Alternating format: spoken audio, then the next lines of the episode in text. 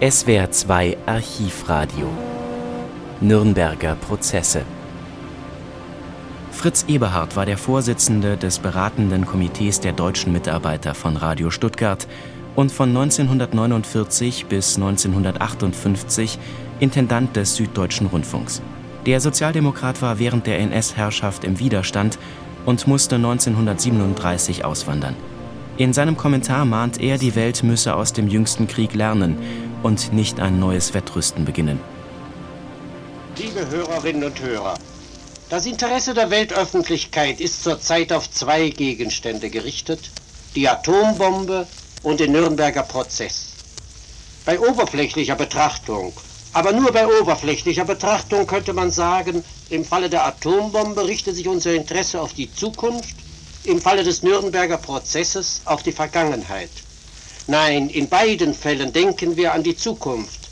Auch der Nürnberger Prozess erhält seinen tieferen Sinn nur, wenn wir ihn als Mittel betrachten zur Vermeidung künftiger Kriege.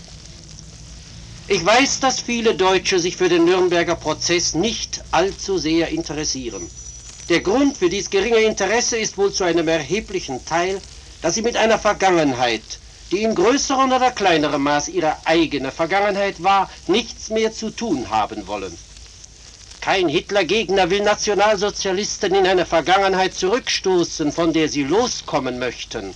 Aber wir müssen alles tun, damit möglichst unser ganzes Volk von der Vergangenheit loskommt, um der Zukunft willen.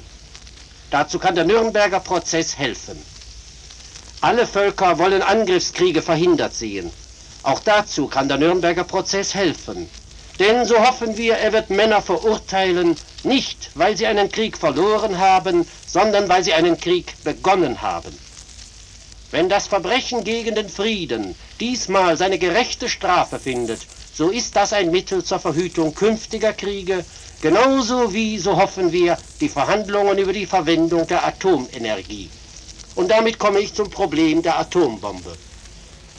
Die Atombombe ist das große Menetekel, das große Warnungszeichen für unsere Zeit.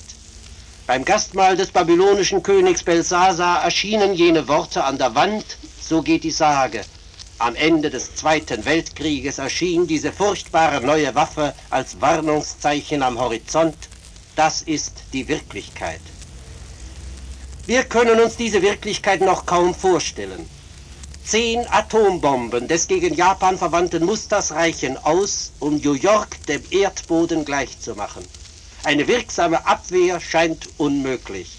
Ein Atomwettrüsten würde die Menschheit der Katastrophe zutreiben.